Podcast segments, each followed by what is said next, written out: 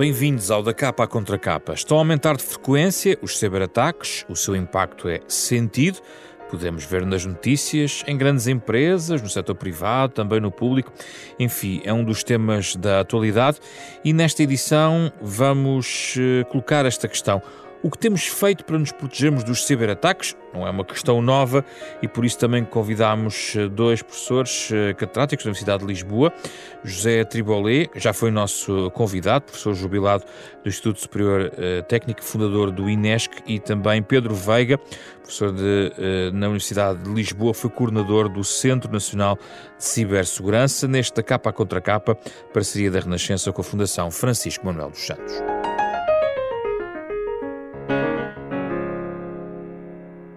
Obrigado pela vossa presença, é um gosto recebê-los neste tema da maior atualidade. Uh, Pedro Veiga, porquê que estão a aumentar os, os casos? É uma, há alguma razão uh, que quem acompanha o fenómeno possa encontrar? Há alguma razão palpável ou apenas uma observação empírica que decorre, enfim, de tendências globais que Portugal também acompanha? Já obrigado pelo convite. Uh, os ataques estão a aumentar por múltiplas razões. Para já, há, quem faz os ataques são muitas vezes redes criminosas eh, com objetivos diversos de obter lucros financeiros, de causar instabilidade política, instabilidade social, portanto há uma série de razões. E como a base de utilizadores é maior e com a pandemia o número de utilizadores a usar estas tecnologias aumentou, isso tornou mais aliciante uh, a intervenção deles. Se, suponhamos, existiam mil utilizadores, atacar mil utilizadores era interessante, que se conseguissem enganar 1% era razoável. Se existirem 10 milhões de utilizadores, o mesmo 1% é muito mais apetecível. É uma progressão lógica. Pronto, aumentou a base de utilizadores e, portanto, isso é interessante além de ter aumentado a base de utilizadores, vieram para a utilização destas tecnologias uma quantidade de utilizadores pouco conhecedores. E isso ainda tornou mais apetecível. Mas aí está a falar de empresas ou de cidadãos? A todos os níveis. Todos os níveis. A todos os níveis. De empresas, por exemplo, muitas empresas optaram pelo teletrabalho e puseram muitos trabalhadores que não estavam devidamente capacitados em casa. E as pessoas, como não foram formadas foram colocadas em casa à pressa, sem conhecimentos, tornaram-se alvos fáceis dos cibercriminosos. E também, como não tinham muitos conhecimentos, faziam as geneiras, coisas básicas. Tem, tem havido alguma literacia nesse aspecto, para as pessoas não fazerem isto ou aquilo, mas... Tem havido, mas muito insuficiente. Temos uma escassez enorme de capacitação dos nossos recursos humanos, quer a nível eh, empresarial, quer a nível eh, pessoal. Portanto, os cidadãos são a porta de entrada, muitas vezes, destes os cidadãos, Mas cidadãos aqui numa perspectiva muito larga. Cidadãos enquanto pessoas individuais, mas também enquanto pessoas que trabalham numa empresa ou num organismo do Estado, por exemplo.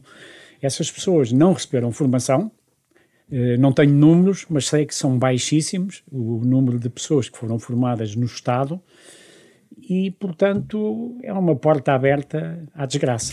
Mas a porta abriu-se, a, a, porta abriu-se num contexto de emergência da pandemia em que uh, foi, houve um reflexo do desinvestimento e desatenção em relação a todas estas estruturas e agora estou a falar um pouquinho mais das empresas. Não houve tempo nestes dois anos de apetrechar mais as empresas globalmente para isto? E instituições? Vamos ver, também não tínhamos uma, uma imagem demasiado negativa. Houve empresas que fizeram muito bom trabalho, mas eh, assim uma ideia genérica que eu tenho é que a percentagem dessas empresas que fizeram muito bom trabalho é muito baixa e, portanto, é insuficiente para uh, as necessidades. Eu dou-lhe um exemplo simples. Uhum. Uma pessoa que foi posta remotamente a trabalhar em casa com, com o seu computador muitas pessoas não tinham computador pessoal e além de utilizarem o computador para trabalho, também utilizam o computador, por exemplo, para navegar noutros, noutros sites que podem estar infectados. Podem ter os chamados os eh, cavalos de Troia, que quando uma pessoa visita um site é instalado no seu computador. Suponhamos à noite. No dia seguinte, a pessoa vai se ligar à rede da sua empresa e pode ter as tecnologias mais avançadas, uma VPN, eh, firewalls, etc. Mas se o computador foi infectado, na véspera, quando a pessoa teve a navegar um outro, num outro mundo, chamemos assim, fora do mundo empresarial, há a possibilidade desse vírus que infectou o seu computador entrar e infectar a rede da empresa e aí a desgraça acontece. Claro. Desgraças que vimos acontecer até em grupos extremamente sofisticados no nosso país, que foram fragilizados, de redes de sistemas de saúde, que são um alvo muito apetecível porque têm retorno financeiro grande. Portanto, é uma situação complexa. Professor Tribolé, que repete a sua presença aqui neste programa, na altura falou aqui do estado calamitoso, sobretudo das estruturas públicas. Eh, eu não sei se quer atualizar para pior ou para melhor essa realidade, o seu diagnóstico, mas em que ponto é que estão as empresas neste momento preparadas para uma realidade como esta, na sua perspectiva? Que também conhece o, o digamos, o tecido empresarial bem. Falou de estruturas públicas, o tecido empresarial é outra coisa. Vamos dividir então, vamos, dividir. vamos, vamos, vamos organizar isso então. Bom, eu diria que uh, ao nível top da, das estruturas públicas, ao nível de certas instituições do Estado, uh, tem-se produzido, tem-se feito avanços. Temos neste momento um corpo legislativo que tem vindo a ser, como agora se diz, muito densificado nos últimos anos, que uh, nos dão uh, instrumentos e, e, e contextos referenciais relativamente adequados, relativamente maduros, sobre o que é que se deve fazer, que procedimentos se deve ter, etc. Portanto, eu diria que ainda isto é, é algo que é muito, é muito importante, mas ainda estamos num, num campo longe uh, da implementação no terreno, não é? Mas pelo menos já temos referenciais. Portanto, o, que é nós... que é, o que é que está a descrever como top? As grandes empresas portuguesas? Top, não, não, não, não. Eu estou a falar, a falar da administração pública okay. neste momento. Embora o que, o que se está a fazer Uh, e o que se está a legislar abrange também, por exemplo, tudo o que são infraestruturas críticas nacionais, que tipicamente são operadas no mundo empresarial, quer por empresas públicas, quer privadas. Mas, portanto, tudo o que tem a ver com a máquina da administração central, a máquina do governo, instituições formais do Estado e, e portanto, e, e, e, empresas públicas e empresas uh, que operam em infraestruturas críticas nacionais, há um quadro referencial aliás, eh, digamos, copiando e adaptando o, o referencial europeu, portanto, nós estamos felizmente, não estamos sozinhos, uh, que, que, digamos, já dão, uh, já dão elementos relativamente maduros para uh, saber o que é que a gente devia ter, como é que devíamos estar. E, e portanto, eu, eu acho que aí. Mas isso é o dizer, quadro legislativo é um quadro legislativo e normativo, normativo. mas que, é, mas que não, não, não, abrange só os legisladores, é, é, abrange dirigentes e responsáveis nestas máquinas da administração que, que, que, sabem que têm e têm prazos, têm, têm metas para cumprir, têm que ter uh, planos de, de, de, de, contingência perante incidentes, têm que ter um, bom, todo um conjunto de coisas que têm que ter como nós temos que ter, por exemplo, temos uma, uma lei antissísmica e que temos que ter planos de proteção sísmica, não quer dizer que depois a gente no terreno tenha, uhum. mas pelo menos temos um referencial. E, e isso é, é, melhor ter do que não ter, e o que temos, eu, eu, diria neste momento, não é aí que temos lacunas, não é? Neste momento temos, temos algo relativamente maduro eh, face a, a esta situação. Isto ao nível de, dos procedimentos, dos processos, da organização que nós devíamos ter para eh, nos protegermos e para podermos também resistir e responder quando há ataques e eles, eles têm sucesso, não é? Pronto. Um, temos depois também uh, toda uma, uma estrutura que está técnica, que está uh, montada, uh, enfim, mais ou menos densificada, depende das áreas, mas montadas para dar, no momento de crise, a capacidade de resposta não só individual, mas coletiva a incidentes. E isso tem-se visto, como se deu estes, estes recentes incidentes, é frequente as empresas referirem que tiveram em contacto com o, o Centro Nacional de Cibersegurança, com Sim. a Polícia Judiciária e com outras organizações que há, e até europeias, e portanto há, há, uma, há uma rede de uma certa capacidade técnica que, que, portanto, não estamos completamente desprovidos. O que é que, digamos, vamos agora apontar para as fragilidades. Vamos a isso. Eu diria que a primeira fragilidade é claramente ao nível dos, dos mais altos dirigentes das nossas organizações. E isto aplica-se também às empresas.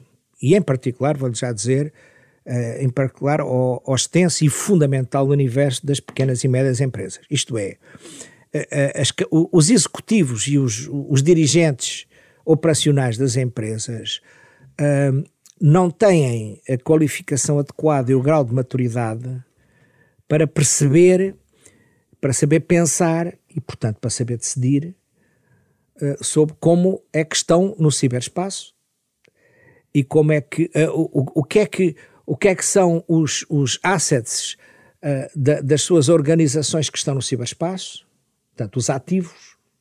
Estou a a informação, a informação, mas qual informação? Vamos lá objetivar.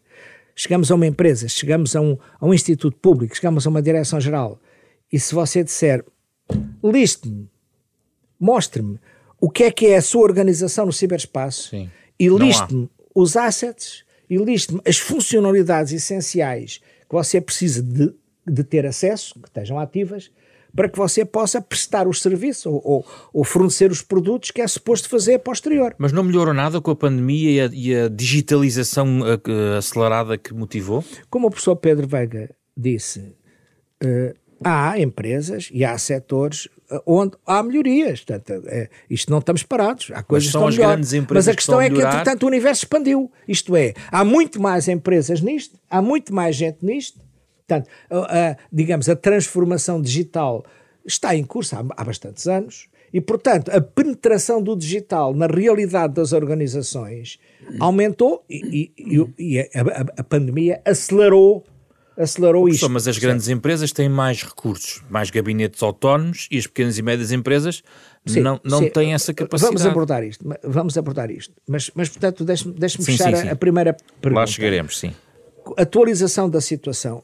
Enquadra, o, o, enquadramento jurídico, claro que precisa de melhorar, mas uh, está num estado que eu diria uh, médio, de média qualidade, até, até alguns pontos até mais alto que isso, e está com uma dinâmica de melhoria a, a, a capacidade, tanto ao nível técnico top, top, de, de, de registar incidentes, de uh, aprender lições com o que sucedeu, etc. Existem mecanismos a andar. Uh, e em determinados setores, para determinadas coisas, a capacidade de resposta, de recuperar situações, uh, exerceu-se mais ou menos bem.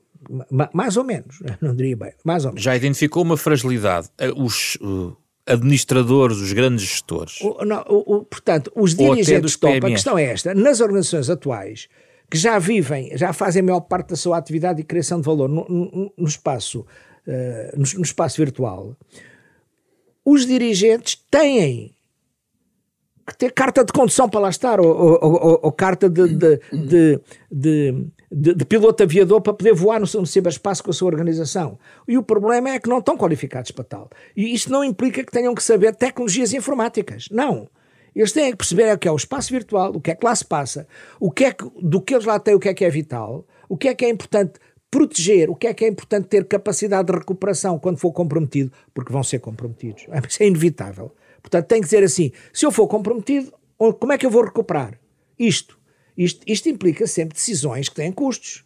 Portanto, eu, eu tenho que ter um, um, julgamento de risco, um julgamento de avaliação de valor, a dizer se isto for comprometido, é pá, eu tenho que ter uma cópia ativa uh, e que me custa um quantidade de dinheiro, ou, ou posso estar uh, três semanas a recuperar aquilo. Eles têm que saber dizer isto, não é um especialista informático. Antes das várias fragilidades, o professor Sim, veio queria, queria só reforçar aqui uma ideia. O que o José Trebolé está a dizer, que é o seguinte, as empresas deviam fazer uma análise de risco do que é que representa um ataque ou um outro tipo de incidente informático face aos seus bens digitais.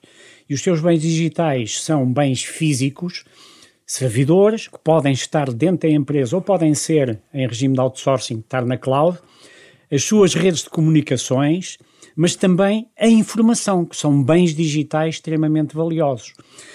E, portanto, isso é preciso ser feito, identificar os bens digitais e depois ter planos de contingência. O que é um plano de contingência? É um plano que se algo falha, que medidas alternativas é que se tomam para que a organização não seja fortemente penalizada. Isso não existiu? Tivemos casos de grandes empresas supostamente apetrechadas neste nível. Pois, eu não queria estar a dar exemplos não tem que dar exemplo mas, outro, mas globalmente de, as grandes empresas que foram afetadas em Portugal... Desde o início deste ano, eu, eu próprio, que sou um especialista na área, fiquei surpreendidíssimo de alguns grandes grupos económicos como é que as infraestruturas falharam de uma maneira tão surpreendente.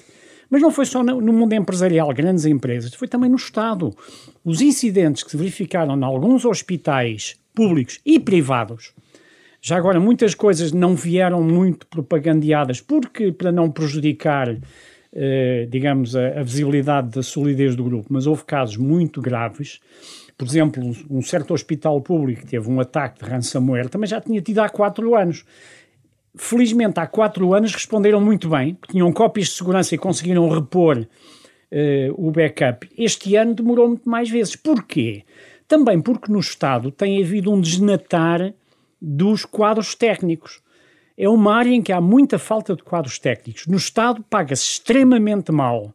E se há profissões em que as pessoas não têm escape para o setor privado, na informática é facílimo, as pessoas saem. Eu próprio, quando ainda estava no ativo, perdi imensos técnicos informáticos que se chatearam porque a carreira de informática no Estado é, um, hum. é uma brincadeira. E, e, foram trabalhar para o estrangeiro, mas tanto cá em Portugal, ou seja, fazer teletrabalho. Professor Tribolé, acrescenta às suas fragilidades também esta que o professor Pedro claro, Veiga está a comentar? Absolutamente, absolutamente. A, a questão eh, esta questão dos recursos humanos é vital. É? E, aliás, toda a definição toda a definição da atividade profissional em engenharia informática em Portugal está no vazio total. Portanto, não há regulamentação nenhuma, não há definição de dados profissionais de engenharia informática. Qualquer, qualquer organização pode-se dotar de artefactos informáticos feitos por não sei quem, independentemente do facto daquele artefacto informático, se, se tiver problemas técnicos, por exemplo, ao nível de segurança, não é? Poder pôr em questão a organização toda. É como dizer, é pá, eh, eu vou construir uma ponte, mas os tipos que vão trabalhar na, na, na, na edificação dos pilares são uns trabalhadores que eu vou recrutar ali e, e, que nunca mexeram a fazer em cimento, em betão armado nem nada. Professor, mas portanto, engenheiros têm uma ordem e há uma certificação. Ah, não há nenhum. Um há, na ordem dos engenheiros, eu fui criador e presidente do colégio, o, o Pedro também foi co-criador e foi presidente do colégio. Tentámos estes anos todos que se definissem os atos de engenharia informática que estão definidos na ordem, simplesmente uh, não há nenhum, mas simplesmente não há legislação nacional que os defina. Ao contrário da engenharia eletrotécnica, química, mecânica, etc. Porquê? É pá, porque isto de, de informática, qualquer gato pingado sabe mexer. E, portanto, não, não, você nem consegue responsabilidade. Por exemplo, há uma base de dados que foi feita e posta a operar algures. Hum. Suponha que aquilo à partida é um buraco do ponto de vista de segurança. Quem é que você pode responsabilizar? Ninguém. Porque não há, não há nada, não, percebe? Ao contrário, se você é, é operado por um médico e ele deixa-lhe um, um, uma, uma coisa dentro da barriga, você pode responsabilizar o médico e o hospital responsabilidade civil e criminalmente, porque é um ato profissional errado que ele fez. E quando no setor público contratualizam consultorias desse ponto de vista, não está contratualizado isso? Não, não, não está. O quê? Os, os contratos de aquisição de serviços do Estado na área de informática, esqueça-me. É, é, como se fosse comprar a, a, a limaçãs ao supermercado. Pois, já agora, se me permite, Epá, eu acompanhei muitos diga, concursos, diga. muito. Uh, o, acontece, o problema está logo em fazer o caderno de encargos. Claro.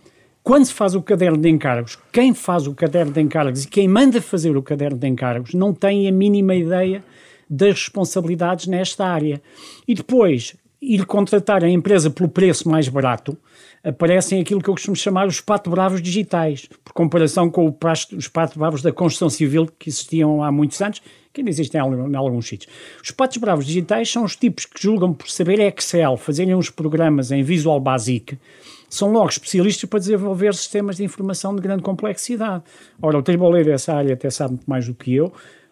Fazer a arquitetura de um sistema de informação bem feito, que resista à evolução dos anos, etc., demora muitos anos. Porquê é que não se resolve a questão da legislação, que é uma questão que está aqui a ser levantada? É, é, uma boa pergunta, mas a legislação não resolve tudo. Olha, claro. por exemplo, o Regulamento Geral de Proteção de Dados, que foi implementado na União Europeia em 2016, soubemos agora, por causa desta situação com a Câmara de Setúbal, que a Câmara de Setúbal não tinha ainda um designado um encarregado de proteção de dados. dados. Eu gostava de saber de todos os organismos públicos, quantos é que ainda é, não, não, declara, não, não têm um encarregado Exato. de proteção de dados? Que é uma coisa fundamental, porque os dados são um dos bens mais valiosos neste momento. Mas há um nível de, de responsabilidade muito baixa. Muitas organizações deveriam ter um Chief Information Officer, algumas têm, mas também deviam ter um Chief Security Officer, uma pessoa que tratasse da segurança e que reportasse diretamente ao topo da organização. Nas organizações que olham para a segurança de uma maneira séria, essa pessoa até muitas vezes tem assento no Conselho de Administração uhum. e consegue um orçamento.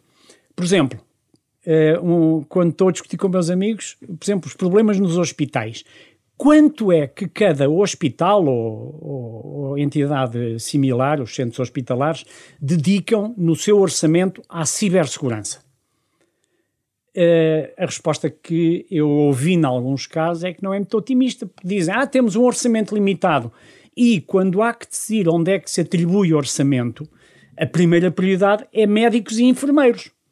Se eu venho defender final... uma certa parcela do orçamento Sim. para tecnologias de informação para segurança, os meus colegas riem-se de mim.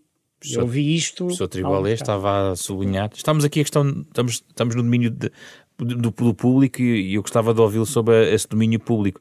Então, estamos aqui, no fundo, a pedir uma auditoria global à aplicação destes, destes mecanismos. Dizer, olha, a primeira coisa que eu, que eu ia pedir a Deus Nosso Senhor e à Virgem de Fátima, que talvez, na altura em que estamos, talvez produza algum efeito, é que a gente soubesse uh, quais são as infraestruturas e os sistemas de informação da administração pública. Que a gente não, sabe quais são. Percebeu? Isto, isto é, a, a gente estamos aqui a falar de, de segurança e proteger, e, e quando digo proteger o quê? Ninguém sabe o que é que nós temos que proteger. Não há. A administração pública, que é dona destes meios, é responsável destes meios, não sabe que infraestruturas tem.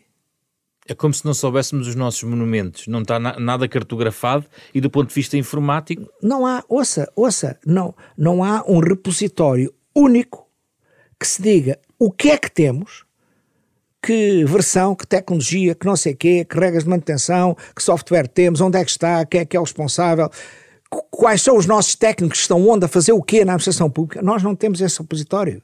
E quando se tentou ter, no princípio da década passada, a Comissão Nacional de Proteção de Dados disse que não podíamos saber porque violava a, privacidade das pessoas. A Comissão de Proteção de Dados é a solução ou problema neste, a, em tudo isto? A Comissão Nacional de Proteção de Dados é fundamental e é, é tem que fazer sempre parte da solução. Não é problema. O, o problema está quando, quando uh, se está a tratar de um determinado assunto e uh, o único diálogo que há é a lei que existe, a Comissão de Proteção de Dados e as pessoas que estão encarregadas de resolver o assunto. Quando se chega a, a, um, a um impasse, é um bocado como esta questão do, dos metadados agora. Certo. O que é que sucede? É pá, a Comissão faz o seu papel. Isso, isso é proibido, ponto final. E, portanto, e, portanto, em vez de perceber que é preciso rever o contexto e o enquadramento legislativo, porque não é aceitável que o Estado português não sabe o que é que tem e quem é que tem a fazer o que onde. Não é aceitável em nenhuma organização. Então a Comissão de Proteção de Dados faz apenas o seu papel. Faz o seu papel. O problema é... O, o, o problema é que o enquadramento legislativo e organizativo que nós temos está desadequado e aparentemente parece que ninguém se preocupa com isso. Eu continuo sempre a dizer, onde é que está a Assembleia da República? Tem comissões, então, mas não sabe ouvir, não sabe perceber os problemas. Tem que, eles é que fazem a legislação. Não é o governo, a, a principal responsabilidade do governo não é fazer legislação, isso é da Assembleia. O que é que estão a fazer? Trabalhem. Professor Pedro Veiga, como é que nós transpomos isto para a realidade das pequenas e médias empresas que têm menos recursos? Pois é, é, é, preocupante. Só que já agora, os criminosos, na maior parte dos casos, não estão especialmente interessados nas pequenas e médias empresas, porque o retorno financeiro que essas redes de cibercriminosos eh, constroem acham as pequenas e médias empresas pouco, chamemos, apetitosas comparativamente com as grandes empresas. Mas depende dos setores.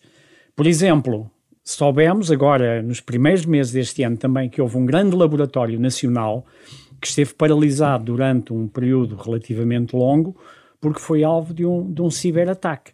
Há algumas, algumas entidades de pequeno, no, no universo das pequenas e médias empresas, que são apetitosas do ponto de vista de retorno financeiro, de fazer ransomware, de, de ataques, e infelizmente também não estão muito bem preparadas. Uh, é, um, é um problema grande. E depois também há uma falta de cultura técnica. Por exemplo, muitas empresas uh, querem ter o, o seu servidorzinho uh, nas instalações, lá um cantinho, etc. E, por exemplo, se calhar nunca pensaram seriamente se não era preferível terem os seus serviços na cloud. Eu não estou aqui a vender serviços de operadores da cloud, mas eu próprio sou utilizador de serviços na cloud. Porque, porque são, considera que é seguro. Eu considero que é seguro. São empresas altamente profissionalizadas, com níveis de redundância elevadíssimos, geridos por técnicos altamente qualificados.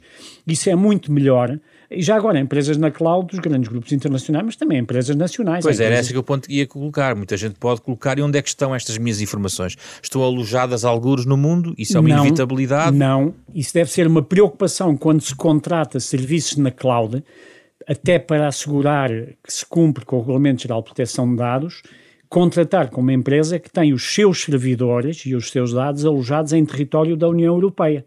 Isso é uma obrigação. Se alguém faz um contrato e não olha para isso, é porque o contrato foi mal feito. Como é que vê esta questão dos, da polémica dos metadados, que tem a ver com a conservação dos dados também? Pois, a polémica dos metadados tem várias dimensões que eu não me sinto muito à vontade para falar com, com conhecimento de causa. Os metadados são importantes para alguns fins. A recolha maciça de, de metadados não me parece razoável. Por exemplo, eu e acho que não estou a ser perseguido por nenhuma entidade, por nenhum crime que eu tenha cometido. Hum. Não quero que saibam os meus, data, os, meus, os, seus, os meus metadados, até porque eles podem vir a ser usados indevidamente por pessoas que não têm nada a ver com isso. Eh, há exemplos que se dão que é o seguinte: suponha que duas pessoas eh, têm relações extramatrimoniais e fazem muitas comunicações. E, portanto, são guardados os metadados, não as comunicações propriamente ditas e o operador é o operador X. Há uma pessoa que conhece alguém que trabalha nesse operador X e quer ter acesso aos metadados, por exemplo, para saber se o cônjuge anda a fazer muitas comunicações com no âmbito de, um, de uma relação extraconjugal. É, muito preciso, é preciso muito cuidado com os metadados. Eu estou a dar este exemplo assim de uma maneira um bocadinho high level, uhum. mas já, já se verificou cá em Portugal. Uhum. Já se verificou cá em Portugal, já foi julgado, acho que já transitou em julgamento. Portanto, os metadados são precisos, é, fazem falta em alguns casos, mas não devem ser massificados, devem ser usados com conta, peso, medida e ao abrigo de mandados judiciais relativamente cobertos pela lei. Professor Triboli, onde é que entra aqui a sua ideia de uma certa defesa civil? Eh, Ora bem, vamos, vamos associar essa ideia às PMEs. Uh, eu tenho vindo a pensar e a falar sobre isso ultimamente. Um, é, é o seguinte: se, se nós nos concentrarmos um, no terreno, olharmos para uma PME, é, e já agora quer dizer que tenho uma opinião ligeiramente diferente do Pedro sobre uh, a relação entre PMEs e a cibersegurança. O tipo de ataques que uma PME pode ser sujeito, para além daquele hacking, mais coisa, uh, e que isso ataca todos, não é? Isso, uh, epá, são ataques eh, importantes na medida em que podem uh, paralisar a operação da empresa e, portanto, levá-la ao charco. Uh, isso pode ser por razões até de, de competição, uh, pode ser por razões, ataques no qual, por exemplo, os chineses são muito bons para roubar propriedade intelectual, ir, ir buscar documentação sobre produtos, sobre fábrica, etc., e que é um problema muito sério. Uh, e, e, portanto, depende dos setores, depende das circunstâncias, mas, claro, não são ataques semelhantes às das grandes empresas que podem extrair, em termos de ransomware, grandes volumes de dinheiro, mas são ataques que têm importância e, sobretudo, por exemplo, ao nível do roubo de propriedade industrial, pode fazer grande moça a uma economia de um país e a regiões, etc. Ao, ao, ao nível das. Eh, quando nós nos, nos, nos centramos numa PME, nós de repente temos uma coisa muito objetivada. Está aqui uma, uma, uma empresa de calçado, uhum. não é? E, e, e, portanto, se, se os responsáveis da empresa souberem pensar e objetivar o que é que são os bens digitais que, que possuem. E que é informação, mas não é só a informação, atenção, é as funcionalidades que eles precisam de recorrer para poder operar, portanto, normalmente estão é no software, não é? Mas, portanto, é a informação, é o software, é, é, é os contextos todos para a execução dos processos de trabalho. Uh, e, e, portanto, se eles souberem objetivar isto, nós, nós podemos, um, com, portanto, é, essa empresa com apoio uh, de profissionais pode fazer os tais planos de contingência, os planos de prevenção e os planos de reação, no certo. sentido de, de, procurar repor o mais, uh, o mais rapidamente possível uh, a funcionalidade mínima empresa, para a empresa sim. operar e manter os postos de trabalho, etc. Ora bem, se nós pensarmos assim e se nós, uh, agora, à volta de uma empresa, por exemplo, no setor de calçado, associarmos as empresas naquele domínio que são do calçado, que é, tipicamente até têm associações Uma empresariais associação setor, sim. ou até empresas daquela região, não é? Uh, em termos de poder usar com racionalidade os poucos recursos humanos que há. Sim. Nós, e se juntarmos a isso, por exemplo, instituições locais como autarquias, é? uh, nós podemos ter um, uma, uma rede de, de instituições uh, com protagonismo a nível local e, e, com contextos bem objetivos, que não estamos a falar de coisas teóricas, genéricas, são coisas limitadas. E onde, portanto, a, a capacidade local de imaginar uh, situações de recuperação, de resiliência perante uh, uh, impedimentos que surjam de ataques cibernéticos, que impedem a empresa ou impedem várias, interrompem cadeias de abastecimento, é, é, é algo muito mais gerível, muito mais fácil de poder imaginar, conceber e praticar do que se falarmos só a nível nacional ou global. Está a propor a descentralização da cibersegurança. Estou a propor uh, conceitos normalíssimos em proteção civil. Não, não são, não são e, e conceitos Como os comandos e, distritais e, de, de, socorro. E, e, conceitos, aliás, cada vez mais normais em termos de proteção de território, como está a ver na guerra da Ucrânia.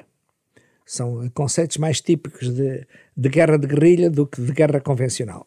E, portanto, o que estamos a dizer é se nós uh, conseguirmos localizar e descentralizar, e ao mesmo tempo isso serve quê? Para, para formar e, e, e, e, dar consciência aos atores humanos locais de que isto da cibersegurança é de todos. Hum. Porque é, é, trata-se da vida deles, dos postos de trabalho Aproximar deles. o tema e também à comunidade. E pô-los eles com armas para lutarem eh, pela, pela su, pelo seu certo. estilo de vida. O que é que o professor Pedro Veiga acha sobre esta ideia? Que vem do Centro Nacional de Cibersegurança. Sim, eh, vamos ver, eu, eu não terminei o meu mandato à frente do Centro Nacional de Cibersegurança, que seria um mandato inicial de três anos, e eu pedi para sair anteriormente, porque não, não estava de acordo com a direção para onde o, o Centro de Cibersegurança estava a ser dirigido na sequência da transposição da Diretiva Europeia de 2016, a Diretiva NIS, Network and Information Security.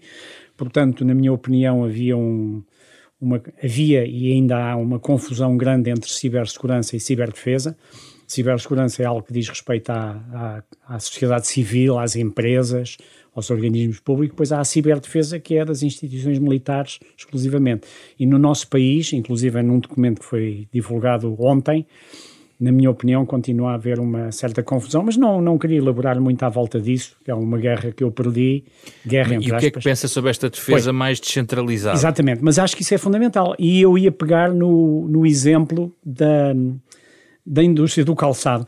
Já agora, eh, um pequeno parênteses, aqui em Espanha, há um, um organismo que é o INCIB, que trata especificamente dos problemas empresariais. Eles lá não misturaram as coisas como nós fazemos, tudo ao molho e fé em Deus. Hum. Tem uma entidade que é o INCIB, que fica em León, que trata do problema empresarial. E, por exemplo, este problema da indústria dos sapatos é fundamental. Suponha que há uma rede criminosa internacional que rouba propriedade industrial.